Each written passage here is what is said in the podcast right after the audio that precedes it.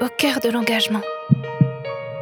Présenté par Onésime.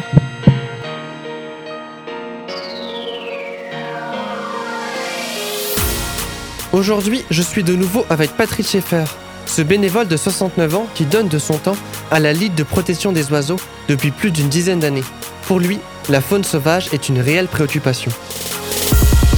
Dans le premier épisode, il a pu nous partager le sens de son engagement ainsi que plusieurs histoires qu'il a pu vivre lors de la récupération d'animaux. Grand passionné d'oiseaux et de petits animaux en tout genre, son rôle dans l'association est d'aller récupérer des animaux blessés ou installés à des endroits qui ne leur conviennent pas, dans le but de les emmener au centre de soins ou de les relâcher dans la nature, un lieu qui leur conviendra bien mieux. Dans cet épisode, il nous parlera des éventuels échecs de récupération d'animaux, ainsi que sur la bonne attitude à adopter vis-à-vis d'un oiseau blessé. On me signale euh, une canne couvant euh, à Haute-Pierre entre euh, une barre d'immeubles où il y a un parking et quelques morceaux de pelouse. Elle couvre et je me rends sur place et finalement je vois que en fait les enfants l'avaient déjà repéré. Il faisait chaud, lui balançait des morceaux de pain. D'ailleurs, qu'il faut surtout pas faire, de nourrir les animaux avec du pain, parce qu'en fait, ça leur ramène pas de protéines et ça leur gonfle l'estomac, c'est pour rien. Et de l'eau sur la tête et tout ça. Et elle, elle, était stoïque, la canne, elle bougeait pas, elle couvait. Je suis allé vers les 8h, 9h du soir, j'ai attrapé la canne, les canetons n'étaient pas encore nés, donc il y avait les œufs. J'ai ramené les œufs, la première chose qu'elle a faite, j'avais bloqué quand même la fenêtre de la cave. Donc elle a cogné la fenêtre, mais elle s'est pas fait mal. J'ai éteint la lumière et je suis parti. Les œufs, je les avais bien mis de nouveau euh, comme euh, avec des draps, vous voyez, pour qu'ils soient bien ensemble et tout ça. Je suis redescendu vers les 11h minuit. Elle était en train de couver. Le jour d'après, ma femme est descendue, les canetons étaient nés. Incroyable. Et là, j'ai les photos des cantons, naturellement. Après, on les a relâchés à l'espace européen d'entreprise, à Chitican.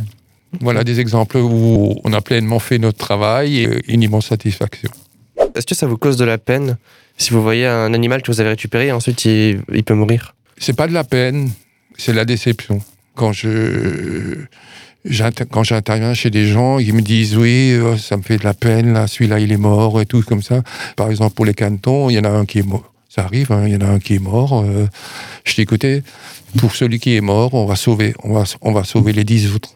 Pourquoi on retrouve plus de canards qui nichent le long des quais, centre-ville? Dans le temps, il y en avait. Mais voilà, j'ai aussi un chien. C'est promeneur de chiens. Il y a la fréquentation. Il y a le fait qu'il y a de plus en plus de monde qui fréquente les quais, qui sont bien aménagés, et donc euh, eux, ils ne retrouvent plus leur habitat. Ça arrive que des animaux, justement, bah, s'enfuient quand vous essayez de les récupérer? Bien sûr. Euh, souvent, ils sont blessés. Souvent, euh, ils s'enfuient, par exemple, ils vont au milieu de l'eau. Et malheureusement, j'ai pas, j'ai pas de solution. Hein. Mis à part éventuellement la pâté avec, euh, m'est arrivé hein, de partir avec une laitue et de balancer de la salade pour qu'ils s'approchent ça m'est arrivé au lac Achard, par exemple, de pouvoir récupérer un jeune cygne blessé. Parfois, on, tombe aussi sur des gens qui sont pas très coopératifs qui veulent, euh, vous voyez, euh, moi j'ai des canards sur ma terrasse, mais j'en veux plus. Qu'est-ce qu'on peut faire pour les éliminer? Vous voyez, c'est comme ça. J'essaye de leur expliquer euh, gentiment, mais il y a des limites.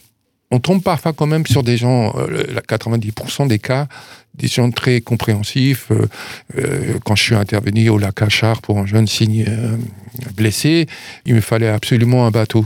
C'était la période estivale, donc il y avait les maîtres nageurs sur place. Et en leur demandant gentiment si je pouvais les accompagner sur le Zodiac pour récupérer le cygne. Voilà, ça s'est très bien déroulé. On a pu récupérer le jeune cygne qui avait un gros hameçon au niveau du bec au cœur de l'engagement.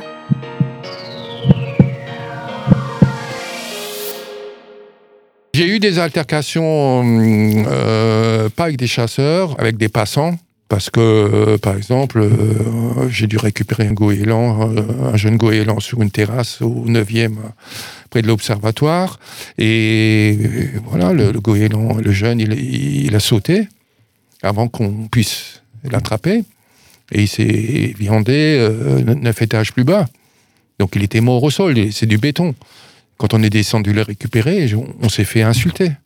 C'est ça la LPO, euh, vous sauvez des oiseaux, mais en fait, euh, ils crèvent sur la route. euh. et là, je me suis un peu emporté de dire, voilà, mis à part faire des selfies, vous savez faire autre chose et vous impliquer dans autre chose dans votre vie. Les expériences euh, de récupération d'oiseaux, c'est pas toujours euh, une science exacte. hein. Euh, c'est des êtres vivants, ils ils réagissent pas comme euh, voilà. euh, Attends, je vais arriver, je vais te, je vais te capturer, je vais, vais t'emmener, je vais te soigner. Il comprend ça. ça. L'animal, il a quand on voit que vous venez, que vous essayez de l'attraper, il, il rentre dans un stress pas possible. hein. Ça peut arriver que, surtout pour des oiseaux, quand ils sont en captivité, et, euh, ils, font, ils fassent des arrêts cardiaques. Hein. Du stress, hein, euh, voilà. Mais beaucoup de plaisir quand même. Est-ce que vous avez justement bah, des techniques pour euh, calmer les oiseaux, pour apaiser un peu le... Une fois qu'ils sont attrapés, il faut euh, pas les manipuler toutes les 10 secondes ou choses comme ça. Mis à part s'ils sont blessés, qu'il faut, un peu- il faut les soigner. Il faut les isoler dans un carton au chaud avec de l'eau et les laisser tranquilles. Mettre une couverture, bien sûr, des aérations pour l'air, mais pour les, euh, pour les calmer. Mais pas, euh, voilà, j'ai un oiseau, euh, je vais voir la voisine, elle va le prendre en photo aussi. Ça, c'est pas bon, ça. Qu'est-ce que vous, justement, vous recommanderiez à quelqu'un qui, justement, voit un animal blessé? Est-ce qu'il faudrait, genre, l'approcher, le laisser tranquille, appeler la LPO Enfin, qu'est-ce qu'il faudrait? Quelles sont les mesures Alors, à prendre? quand c'est un jeune qui est au sol, euh, la plupart du temps, s'il n'est pas blessé, alors là c'est difficile à dire, hein, s'il n'est pas blessé ou pas, hein, euh, il faut le remettre au nid. C'est pas toujours possible, parce que si c'est sous un toit ou un- une chose, mais par contre, faut savoir que les parents viennent toujours nourrir, même s'il est au sol. Par contre, qu'on peut faire, c'est par exemple remettre l'oiseau sur une branche, si c'est possible quand c'est en centre-ville et que c'est délicat. Le nid n'est pas accessible. On ne peut pas le remettre au nid sous une gouttière pour une hirondelle ou euh, dans un arbre pour un autre oiseau. hein. Euh, donc, la plupart du temps, au sol, ils sont vulnérables à cause des chats et d'autres prédateurs. Donc, ce qu'il faut faire, éventuellement, le remettre sur une situation haute. Bon, après, s'il voit qu'il y a du sang ou autre chose, là, il faut le prendre, il faut téléphoner à la LPO et on le récupère. C'était le second épisode sur l'échange que j'ai pu avoir avec Patrick Schaeffer. Je tiens à le remercier pour son engagement à la LPO, ainsi que pour le temps qu'il a pu consacrer à mon émission. Vous venez d'écouter Au cœur de l'engagement.